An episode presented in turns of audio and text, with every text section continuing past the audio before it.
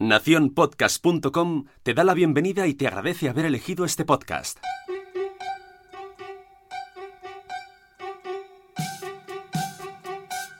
Dicen que los olores son el mejor vehículo para transportarnos al pasado.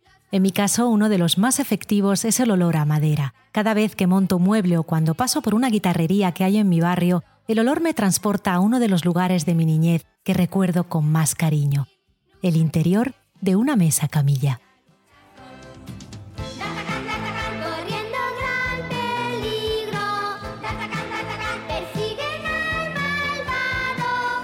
Era el escondite perfecto y yo pasaba horas ahí dentro.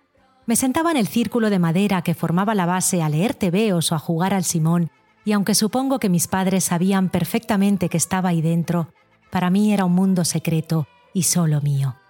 Hoy, en Gabinete de Curiosidades, damos la bienvenida a otros mundos.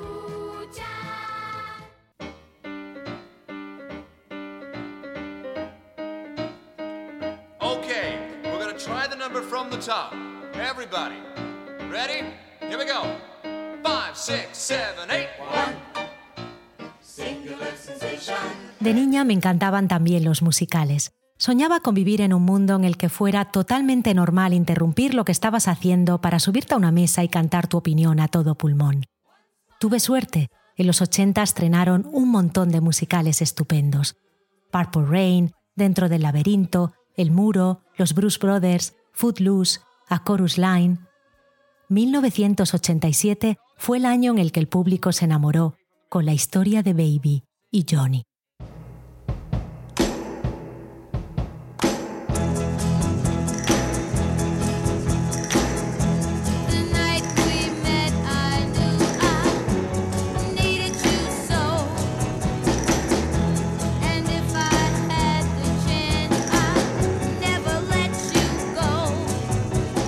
De Dirty Dancing a mí lo que más me fascinó era el lugar donde estaba ambientada. La historia transcurre durante el verano del 63 en un resort de vacaciones muy típico de los Estados Unidos de aquella época. Eran lugares surreales en los que las familias de entonces, con sus suéteres al hombro y sus amplias faldas color pastel, pasaban los días entre canoas y concursos de belleza, sonriendo a todo el mundo y bebiendo cócteles sin parar. Si estás viendo la serie La maravillosa Mrs. Maisel, has podido volver a un lugar así en su segunda temporada.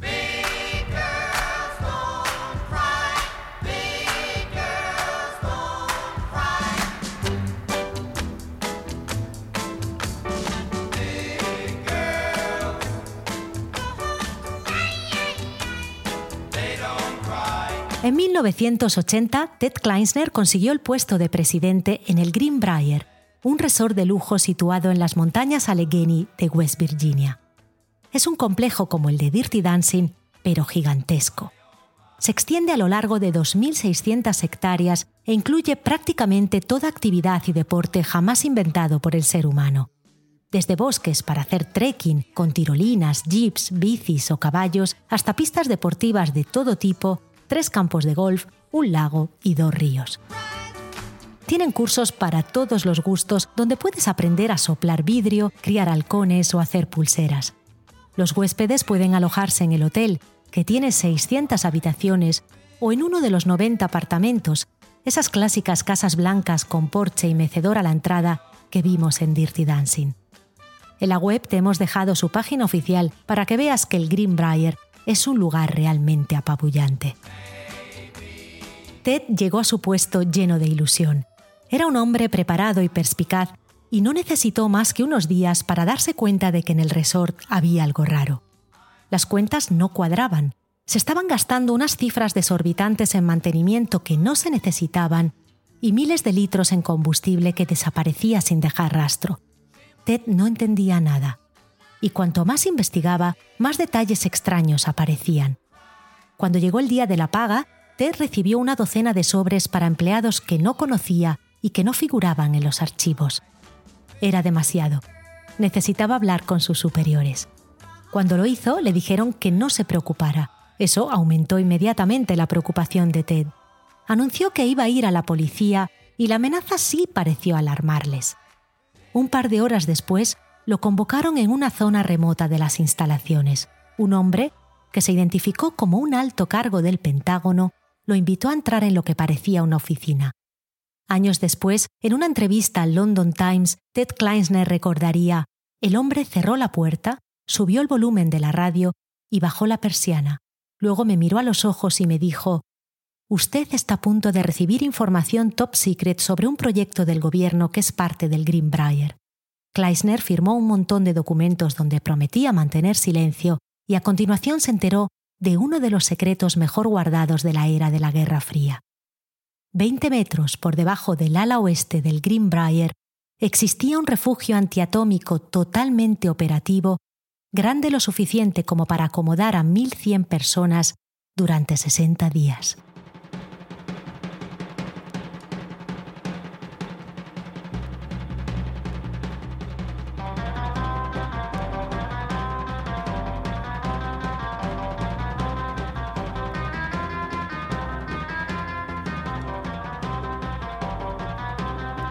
La idea del refugio había nacido en los años 50 durante la presidencia de Eisenhower.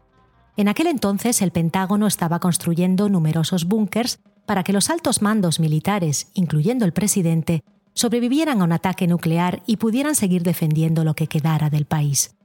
A Eisenhower no le gustaba el plan. Para él la reconstrucción de una nueva América no podía ser fruto solo de un grupo de militares. Se necesitaban también jueces, políticos, médicos, personas formadas en diferentes campos que aseguraran un futuro democrático al país. Hizo una lista y calculó, contando con las familias, más de mil personas. Uno de los principales objetivos cuando se construye un búnker es obviamente conseguir que las obras se hagan en secreto. El enemigo no puede bombardear lo que no sabe que existe.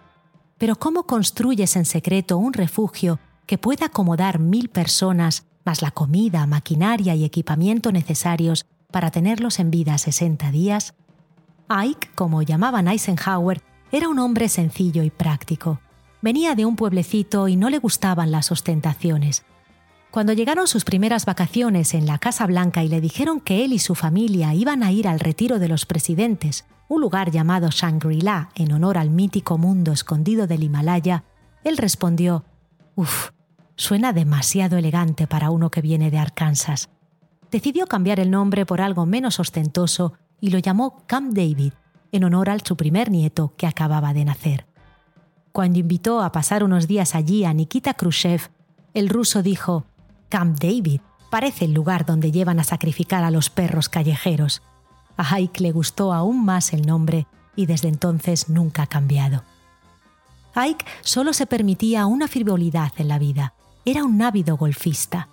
Cuando llegó a la Casa Blanca ordenó hacer un campo en el jardín, pero antes de convertirse en presidente solía ir a jugar al Greenbrier. Parece ser que él mismo tuvo la idea de construir allí el megabúnker. Le gustaba el lugar. Tenía, en efecto, muchas ventajas. Estaba solo a 400 kilómetros de Washington, suficientemente lejos como para sobrevivir a un ataque a la ciudad, pero también suficientemente cerca como para poder acceder a él, y tenía su propia estación de tren. Y lo que es aún mejor, Ike sabía que estaban justo planeando expandir el hotel con una nueva ala. La Casa Blanca contactó con el resort. A cambio de permitir que el gobierno construyera el refugio debajo de la nueva zona, ellos cubrirían todos los costes, el del refugio y el de la extensión del hotel. Como ambos se construirían a la vez, a nadie le llamaría la atención. Viendo obreros y trabajos, todos pensarían que se trataba de la ampliación. Ante el enorme ahorro, los dueños aceptaron encantados y lo que se conoció como el Proyecto Isla Griega empezó a construirse en 1958. Ahora, ponte a imaginar.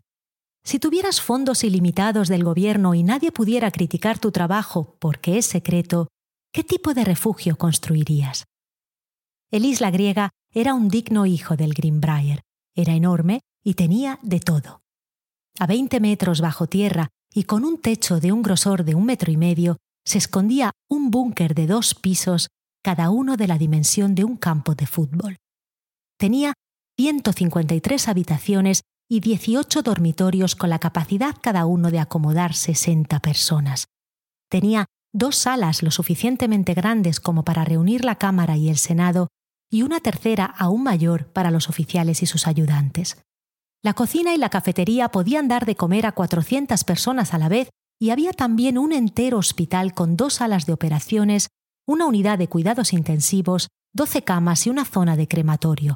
El plan incluía acoger a 35 doctores y enfermeras. Los diseñadores dedicaron mucho tiempo a pensar en cómo mejorar las condiciones psicológicas de las personas que vivirían allí dentro y que tras el ataque estarían obviamente en shock. Llenaron cada dormitorio de bicicletas estáticas, libros, revistas, pusieron fondos con bonitos paisajes en las falsas ventanas de la cafetería para reducir el agobio, atiborraron la farmacia con antidepresivos y crearon una zona de aislamiento para las personas que perdieran la razón. El refugio tenía su propio sistema de aireación y de purificación del agua y una central eléctrica suficiente para hacerlo funcionar dos meses. Enormes puertas de acero protegían la entrada. La principal, que llevaba a un túnel por donde cabían camiones, pesaba 40 toneladas. Mantener contacto con otros búnkers o con el exterior sería prioritario. Para ello se equipó el refugio con un sistema sofisticadísimo de comunicaciones que lanzaría mensaje radio de esperanza y ánimos a los posibles sobrevivientes. Como no se puede prever el momento de un ataque, el plató de televisión tenía cuatro fondos distintos de la cúpula del Capitolio, uno por cada estación del año, para simular que los presentadores estaban en la superficie. Las puertas para acceder al búnker se escondieron bajo falsas zonas de cableado provistas del clásico cartel peligro alto voltaje. Pero la sala que en teoría tendría que alojar las reuniones del Congreso comunicaba con una de las salas de baile del hotel. Entre una y otra había solo una puerta camuflada tras el papel de la pared. Tras ella se escondían armas y bombas de humo para evitar que en caso de emergencia los clientes se colaran dentro del búnker. Los oficiales habrían escoltado al jardín a todos los huéspedes a sobrevivir como pudieran en el exterior antes de volver dentro a encerrar solo a quien mereciese entrar. Noche tras noche, el cliente típico del Greenbrier, en su mayoría blanco, republicano y superpatriota, bailaba encantado ignorando que corría el riesgo de que el mismísimo presidente le diera una patada en el trasero y lo lanzara al campo de golf con un Sorry, no cabes.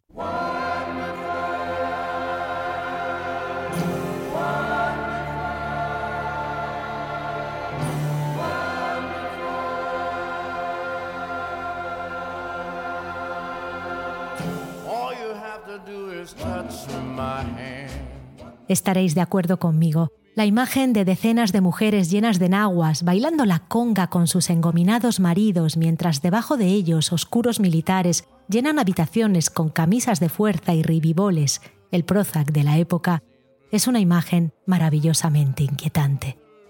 Construir el refugio costó 10 millones de dólares y el ala del hotel otros cuatro. Se terminó en octubre de 1962, justo a tiempo para activarlo durante la crisis con Cuba. A pesar de que nunca se llegó a usar, siempre estuvo preparado para que se pudiera ocupar de inmediato. Durante 30 años vivieron en él 12 militares jubilados que se aseguraban de que el búnker estaba siempre perfecto. Reponían provisiones y medicinas, sustituían bombillas, cambiaban las revistas y libros por las últimas novedades. Cada vez que había elecciones sustituían los nombres en las habitaciones, incluso rompían las páginas de los calendarios a diario para que estuvieran al día. En caso de ataque tenía que parecer que el búnker se acababa de inaugurar esa misma mañana. Para no levantar sospechas, los militares llevaban uniformes de una ficticia empresa de reparación de televisiones y el 20% del tiempo debían emplearlo realmente reparando televisores del hotel. La creadora de Mrs. Maisel, Amy Sherman Paladino, se inspiró en ese detalle para disfrazar de fontanera a Susie durante la segunda temporada de la serie. Pero en verdad, ¿cuánto de secreto era este búnker? Parece ser que todos los que firmaron secretismo cumplieron su promesa, después de todo, se enfrentaban a la cárcel si hablaban. Pero no se puede construir una cosa de esa magnitud sin levantar sospechas. El pueblo entero vio llegar 4.000 camiones de cemento y observó cómo se construía lo que se suponía que era un sótano a 20 metros bajo tierra. Lo que ayudó a mantener el secreto fue que prácticamente todo el pueblo vivía del Greenbrier. O bien trabajaban allí, o bien conocían a alguien que trabajaba allí. La gente cotilleaba con cuidado para no perder su puesto de trabajo. En mayo de 1992, el Washington Post publicó un largo artículo destapando todo el proyecto Isla Griega. La Guerra Fría había entonces llegado a su fin así que el Pentágono reconoció la existencia del búnker y lo cerró inmediatamente. Los dueños del hotel vendieron una parte a una empresa de almacenaje y el resto se abrió al público para visitas guiadas. Por supuesto, los primeros que quisieron hacer el tour fueron los que habían bailado en aquellas salas. Volvieron al resort, esta vez, para descubrir alucinados los dormitorios, farmacia o el manicomio que se escondían debajo del salón, donde tan bien lo habían pasado. Tú también puedes visitarlo. Por 40 dólares o 800 si quieres una visita privada, puedes pasear por el isla griega. En nuestra web, gabinetepodcast.com, te hemos incluido el link. Hay quien dice que la fuente del Washington Post para su artículo fue aquel presidente, Ted Kleinsner. Muchos aseguran que el periódico esperó varios años antes de publicar la noticia. En los 90 parecía haber llegado el momento. No solo había acabado ya la Guerra Fría, la sociedad también había cambiado. Lugares como el Greenbrier ya no eran el destino preferido de los jóvenes. Si se trataba de encontrar un lugar perfecto donde retirarse, esta nueva generación tenía algo muy distinto en mente.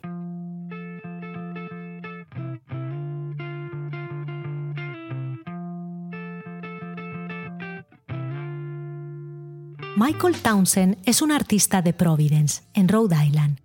Lleva 30 años creando tape art, enormes murales hechos con cinta adhesiva.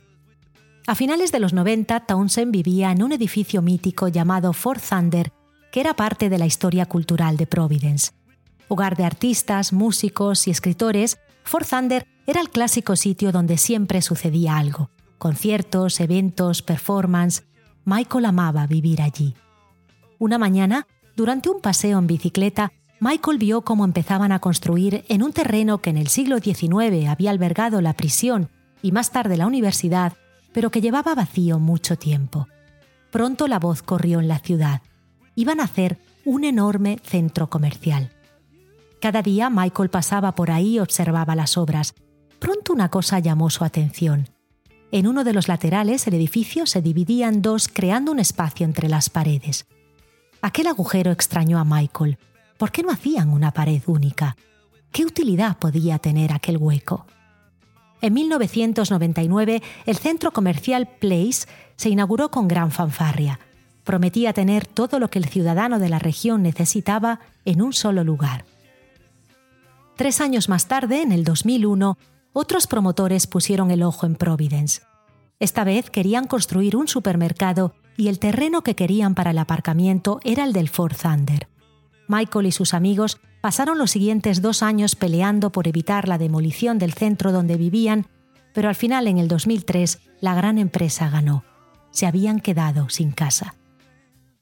Esa Navidad, el centro comercial Place bombardeó las radios locales con un anuncio en el que una mujer se preguntaba con el mayor entusiasmo, ¿no sería maravilloso poder vivir en el Place?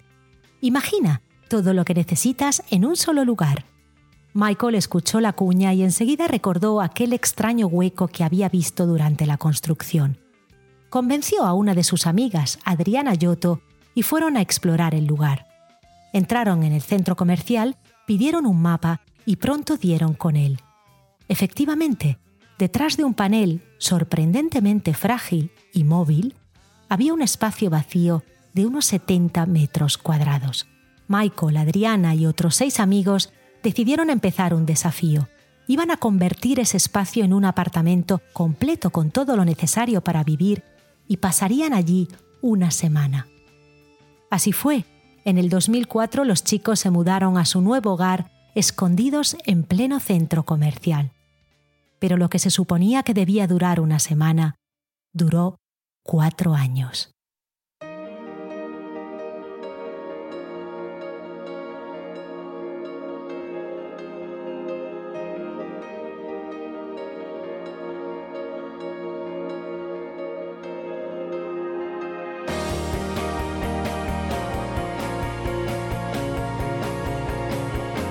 Durante cuatro años, Michael y sus amigos crearon un mundo escondido en el Place.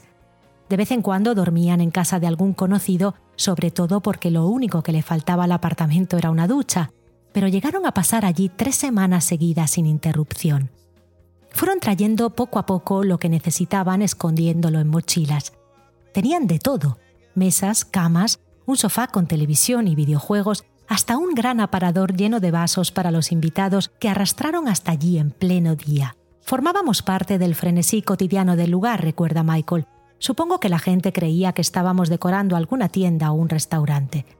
En la web te hemos dejado fotos y un vídeo para que veas lo bien que se lo habían montado.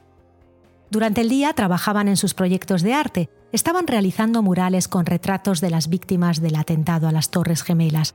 Por las noches montaban los muebles, aprovechaban para organizar el cableado o simplemente paseaban por las tiendas vacías, aunque aseguran que nunca robaron nada. Compraban cada cosa e intentaban hacerlo en el centro comercial para compensar por el uso de espacio y de electricidad. Una tarde, Michael volvió al apartamento y se dio cuenta de que faltaban cosas. Alguien se había llevado la PlayStation y algún objeto personal. Era una intromisión extraña, habían dejado varias cosas de valor intactas, pero fue suficiente para meter miedo a los chicos que decidieron seguir pasando las noches allí, pero no el día. Poco tiempo después, un amigo de Michael visitó la ciudad. Quería ver el apartamento del que tanto le había hablado y él cayó en la tentación. Solo unos minutos, ¿vale? le dijo. Mientras le mostraba la cocina que acababan de instalar, oyeron un walkie-talkie. Los guardias de seguridad, los mismos que se habían llevado los objetos días antes, los habían pillado. Michael y sus amigos fueron protagonistas de un proceso judicial que causó furor en Providence.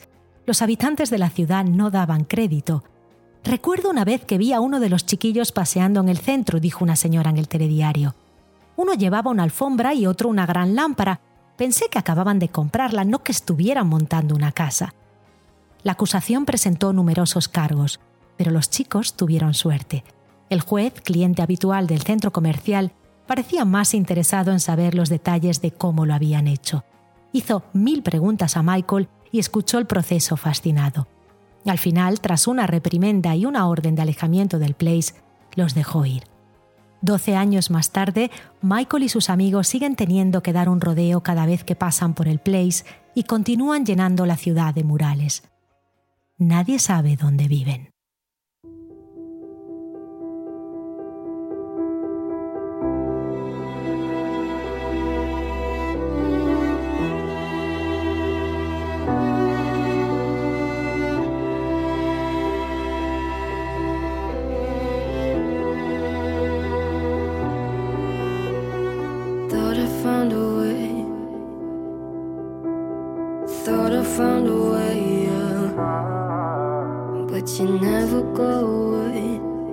2019. Amazon y AliExpress están acabando con los centros comerciales y Airbnb con lugares como el Greenbrier. El resort resiste, pero ha tenido que adaptar sus actividades y añadir un tipo de ocio más adapto a los millennials que visitan el lugar. Este verano lo que más éxito ha tenido es el escape room que han montado en una zona del hotel. Los escape room están arrasando en todo el mundo. Nos encanta encerrarnos en habitaciones llenas de enigmas y candados para intentar salir antes de que suene la fatídica bomba. Ahora que la tecnología nos ha dado acceso a millones de mundos, paradójicamente han crecido nuestras ganas de saber escapar de ellos. Hace unos años un artista pensó, ¿por qué reducir este juego a un par de habitaciones? ¿Por qué no usar una ciudad o incluso, si nos ponemos, todo el planeta? Si alguien podía llevar el boom de los acertijos y la entrada a nuevos mundos a otro nivel, tenía que ser Demetrios Ims.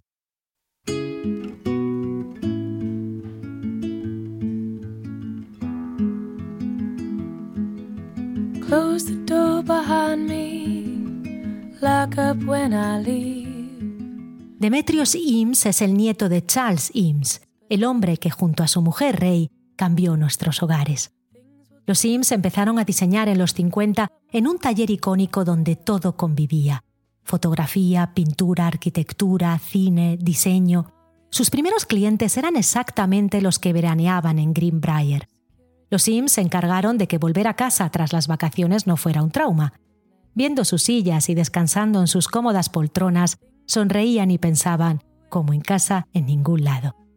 Las sillas de los Sims se limpiaban rápido y se podían apilar, eran perfectas para un ritmo de vida que estaba acelerando. La visión de los Sims ayudó a democratizar los hogares y añadió creatividad y alegría a nuestras salas de estar. Hoy en día todo café hipster y todo catálogo de muebles que se respete tiene al menos una silla inspirada en los Sims. El lema preferido de Charles Sims era Al final todo está conectado. Ahora su nieto Demetrios ha llevado este moto a un proyecto extraordinario, un mundo paralelo que es una obra maestra de la creatividad, el diseño y la ficción. Se llama Chimeric Seer.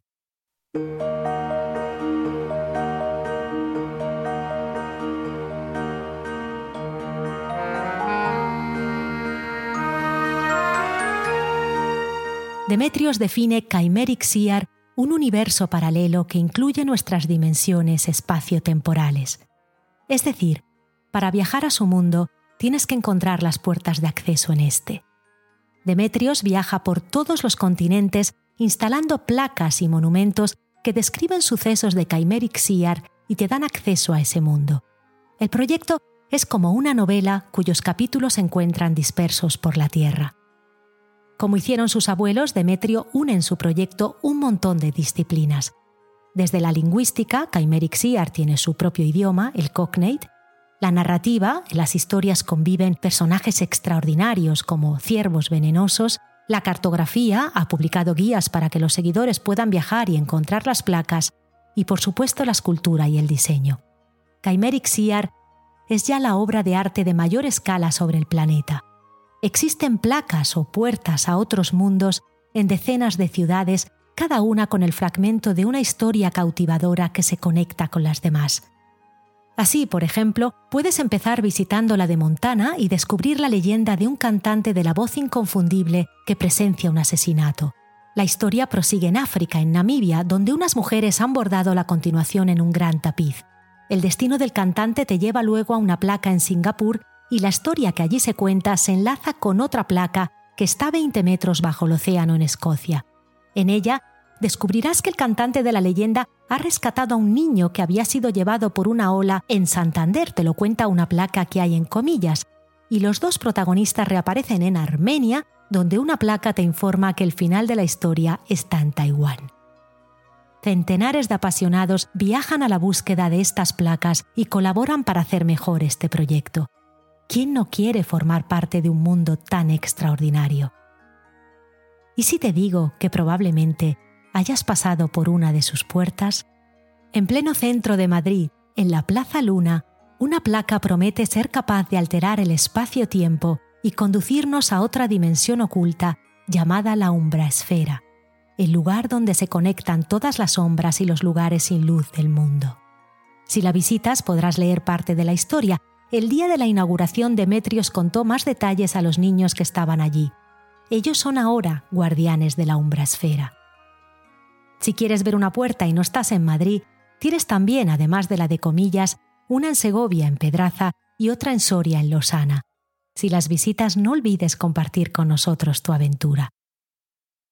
El escritor Pedro Mairal dijo hace poco, existen tantos libros como lectores. Cuando visitas una placa y entras en el mundo de IMSS, aplicas a la historia tu propia experiencia y tu sensibilidad y creas un universo que es solo tuyo. Y cada vez que vuelves a pasar por ella, la experiencia cambia. Un día pasas con lluvia, otro pasas con amigos. Eso hace que el universo de Demetrios sea realmente infinito. ¿Por qué hace esto Demetrios? ¿Qué lo ha llevado a crear otro mundo? Algunos dirán que es un loco, pero lo mismo decían de sus abuelos. El regalo de Chimeric Seer, su verdadero valor, es la capacidad de cambiar nuestro universo. Para mí la Plaza Luna no es la misma desde que descubrí la puerta. Demetrios, el geógrafo de otros mundos, nos enseña que es posible contemplar las cosas siempre por primera vez, sentirnos visitantes recién llegados a un mundo, el nuestro, que cambia cada instante. Puedes estar bailando en un hotel, comprando en un centro comercial o paseando por Madrid sin saber que algo increíble está pasando a tu lado. Abre los ojos, presta atención. Es probable que si lo haces, descubras que estabas a un paso de habitar otros mundos.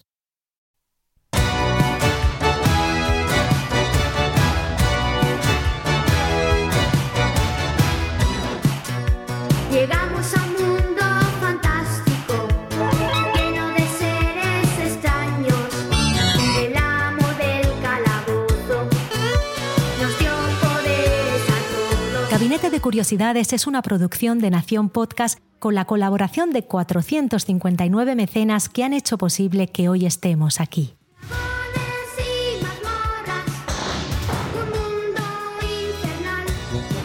Recuerda que en gabinetepodcast.com encontrarás fotografías, vídeos, la bibliografía y la banda sonora del episodio.